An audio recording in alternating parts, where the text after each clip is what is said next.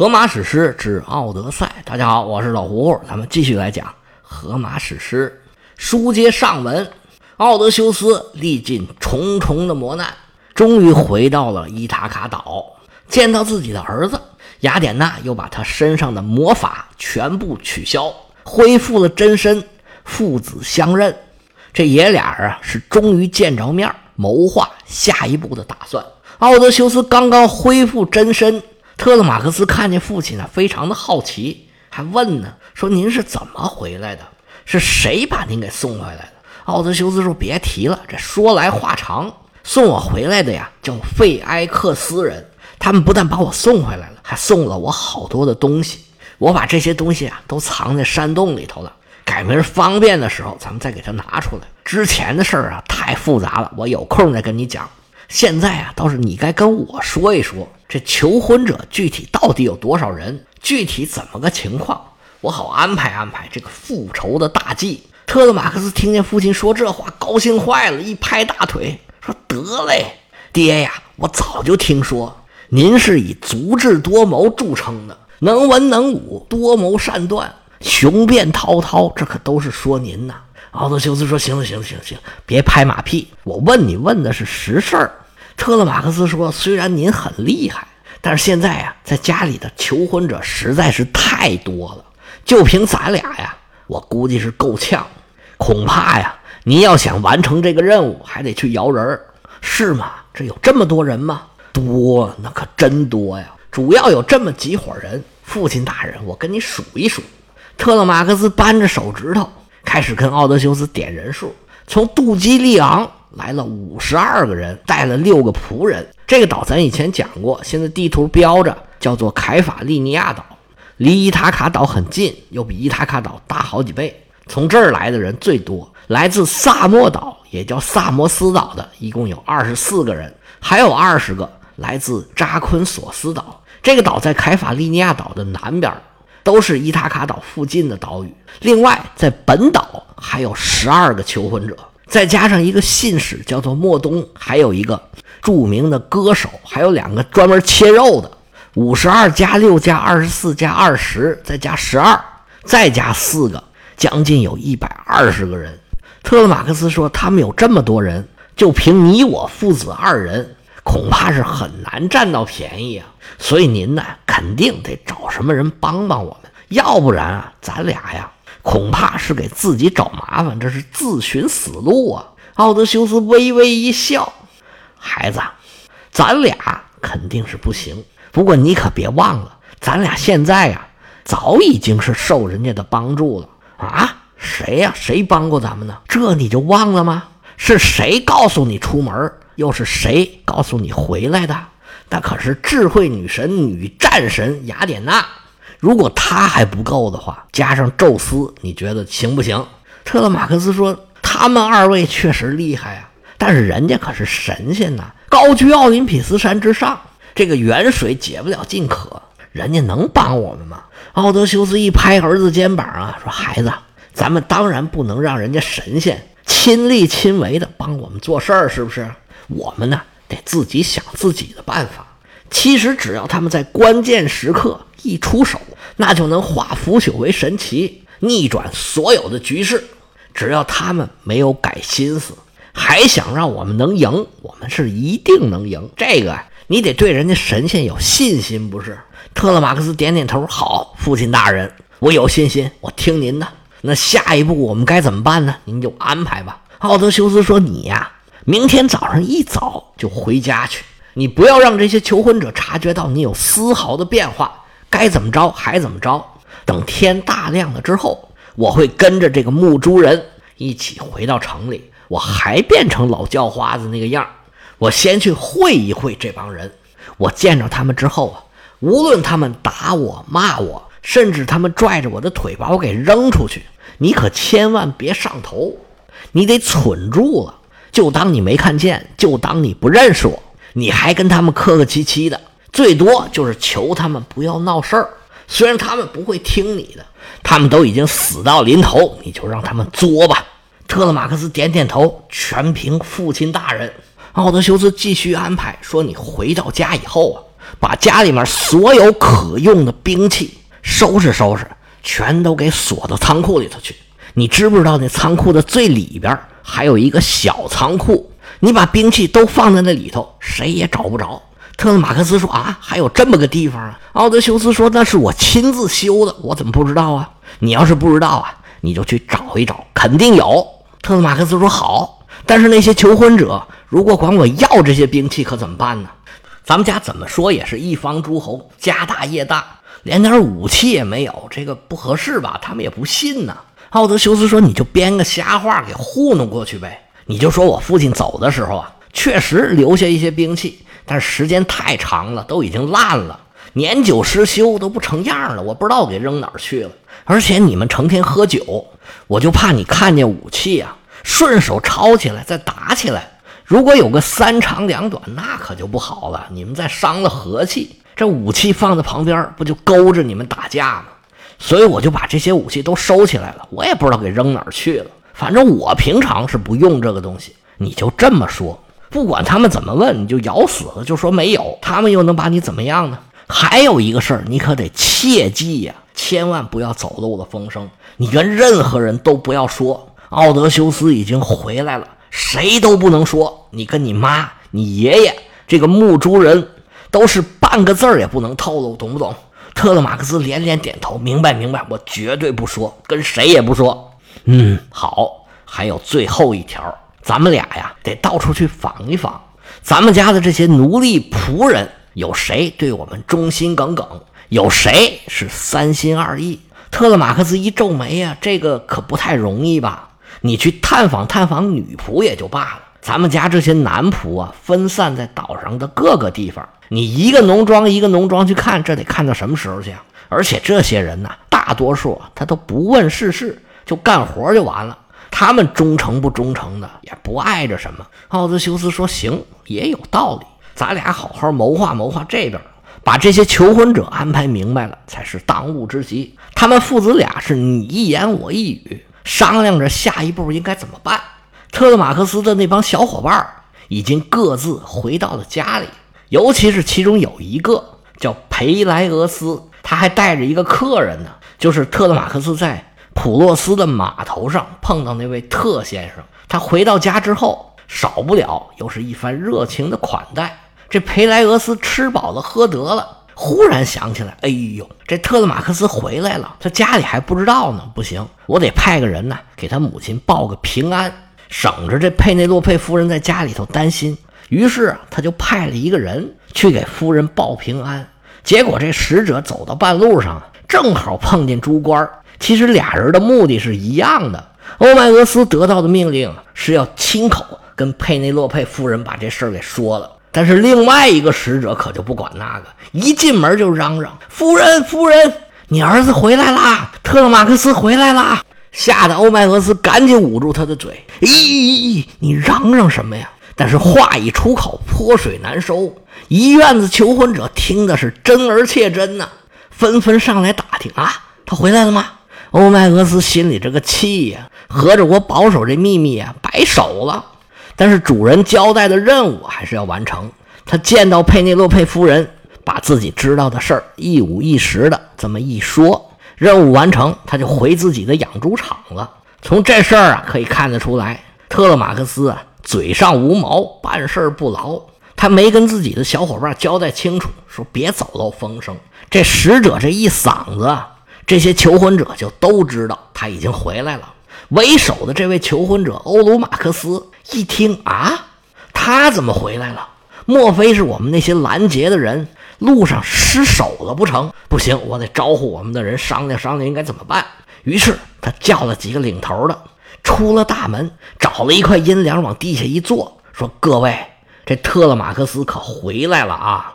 他走这一圈可是给我们上眼药呢。”说老实话，我呀还是小看他了。我可没想到他这次能回得来呀。咱派出去的那些人怎么没看见呢？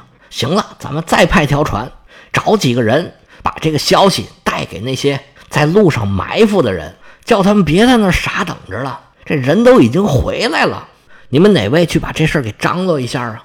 旁边站起来一位，名叫安菲诺摩斯，说：“那我去吧。”结果这安菲诺摩斯刚站起来，就见远处划来一艘船，慢慢的驶进了港湾。大家下锚收帆，把船停好了，一船人跑上了岸。安菲诺摩斯说：“行了，我省事儿了，不用张罗了，这就是那条船，他们回来了。”欧龙马克思一看人都回来了，就跟身边的几个求婚者的首领商量。说特勒马克斯回来了，这事儿啊是非同小可，咱们应该组织所有的求婚者来商量商量，咱们怎么应对这事儿啊？应该怎么办？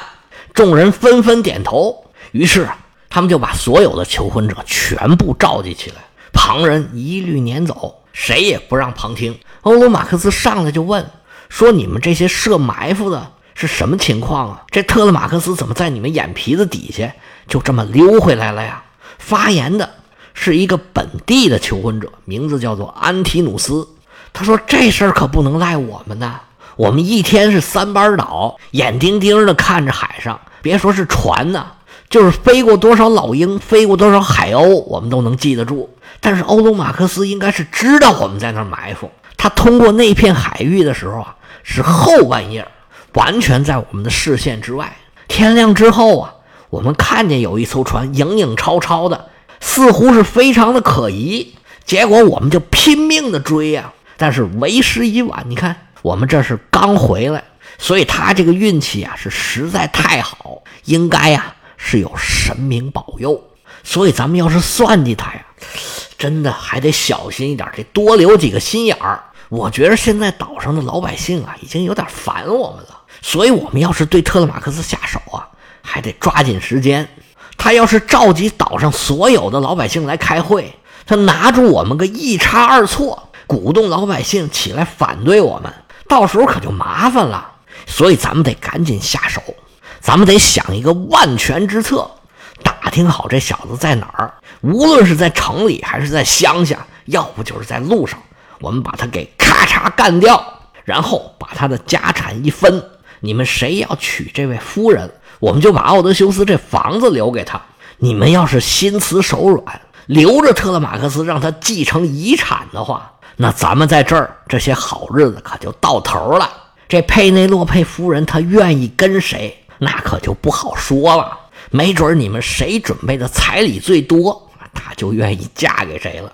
所以说，大家赶紧谋定而动啊！这小子狡猾的很，你要是让他占了上风，咱们能有什么好果子吃啊？我的兄弟们呐，先下手为强啊，后下手的遭殃，赶紧动手吧！安提努斯一番话说完，全场是鸦雀无声。这些求婚者里头啊，什么人都有，并不是所有人都想杀特勒马克思的。他这话说的，很多人心里都没有底儿。沉默了半天，只见人群里站出来一位，这就是刚才那位安菲诺摩斯。他在求婚者里面啊。是比较鸽派的，那是真是来求婚的。他站起来环视了一圈，说：“各位啊，打我这儿说，我并不想杀这个特勒马克思，杀伤人命这事儿啊，实在是非常的可怕。而特勒马克思是王者之后啊，办这么大的事儿啊，咱们还是先求一求神谕吧。如果宙斯同意了，那没说的，咱们都得听神的嘛。那水里水里去，火里火里去。”你们各位要是畏畏缩缩，那我还得推着你们往前走。但是如果这神不让我们杀他，我看呢，你们还是放弃这个念头吧。这番话说完呢，众人是纷纷点头。这无论是鹰派还是鸽派，那时候的人呢，都非常的迷信，遇事不决就求神问卜。所以他这个意见基本得到所有人的赞同。那既然大家都同意，就先安排占卜求神谕吧。于是。这伙人就散了，呼隆呼隆都回到了奥德修斯的院子里，自己找自己的座儿，该干嘛还干嘛了。结果这帮求婚者一回到院子，突然发现这有点不对劲儿。只见院子正当间站着一个人，谁呀？原来是奥德修斯的夫人佩内洛佩。大家一看夫人，吓了一跳。平时温文尔雅的这佩内洛佩夫人，现在是柳眉倒竖，杏眼圆睁。头发蓬乱，是血贯瞳仁。原来是使者莫东把他们陷害特勒马克斯的计划，一五一十跟佩内洛佩夫人讲了。这夫人一听就蹿了，有什么你冲我来？你欺负我儿子干嘛呀？佩内洛佩夫人平时难得出来一次，这回也不管那个了。她出来的时候，正赶上这些求婚者呼隆呼隆往回走。只见夫人憋得满脸通红，半天说不出话来。为什么呀？这泼妇骂大街呀！这夫人她不会呀。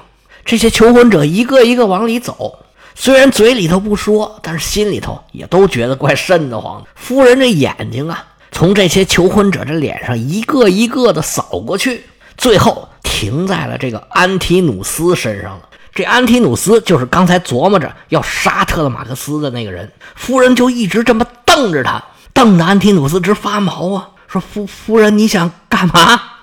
干嘛？安提努斯啊，人家都说你是新一辈的孩子里头口才最好、最雄辩的这么一个人，但是我可没想到啊，你今天长出息、长能耐了，你是英雄好汉了。说是不是你琢磨着想要杀掉特勒马克斯？我送你四个字儿，这叫不自量力。特勒马克斯是什么人？是我儿子，从小就有神明护体。也是你这种人可以打主意的吗？你们家是个什么出身？你父亲到底是什么人？你都忘了吗？你父亲当初和塔菲亚的海盗联手攻打我们的朋友塞斯普罗提亚人，他当时叫做旱厕里扔砖头啊，是激起民愤了。当时周边的各个岛上、各个城邦都在追杀你父亲，他最后舔着脸来到我们伊塔卡岛。要不是我的夫君特勒马克斯的父亲奥德修斯当时护着他，给他说好话，他早就被人给剁成馅儿了。你父亲在伊塔卡岛上安家落户、娶妻生子，他全指着谁呀？全指着我们家。要不是我的夫君，你的国王伊塔卡岛的领袖奥德修斯施舍给你眼前这一切，哪有你人五人六的？现在还能出现在我的面前，你可倒好，不但不想着知恩图报，在我们家最困难的时候帮一把手，反而是落井下石，跟着这帮求婚者一起来这起哄。你成天在我这院子里吃着喝着也就罢了，你惦记他的财产，琢磨他的媳妇儿，跟其他人一样觊觎伊塔卡的王位，这多多少少也能理解，我也不追究了。但是你现在真是欲壑难平，你小子长能耐了是不是啊？出去转了一圈，打起我儿子的主意来了，你也配？我跟你说，小子，但凡有我三寸气在，谁敢动我儿子一根汗毛，我就让他立个旗杆子。你们在这吃，我供着；在这喝，我管着；在这住，我留你们。但是从今儿个开始。你们谁要是再敢打我儿子的主意，别怪我佩内洛佩跟你们不客气。只见佩内洛佩夫人是越说越生气，跟平时是判若两人，把安提努斯给吓得呀，小脸刷白，嘴唇直哆嗦，半天说不出话来。别看刚才谋划的时候说的似乎是有条有理，头头是道，但是真到了坑节上了，被佩内洛佩夫人一下就给镇住了。安提努斯这眼睛左瞧右瞧，四处撒嘛，那意思，你们看我都这样了，还不过来帮帮忙啊？只见这一院子一百多个求婚者都跟他躲眼神儿。正当安提努斯被佩内洛佩夫人问的是哑口无言的时候，从旁边站起一位来。哎呀，夫人，暂息雷霆之怒，莫发虎狼之威。呀，咱们有话好好说。你真是冤枉我们啦！佩内洛佩夫人。扭头一看啊，原来是他，是谁呢？我们下回接着说。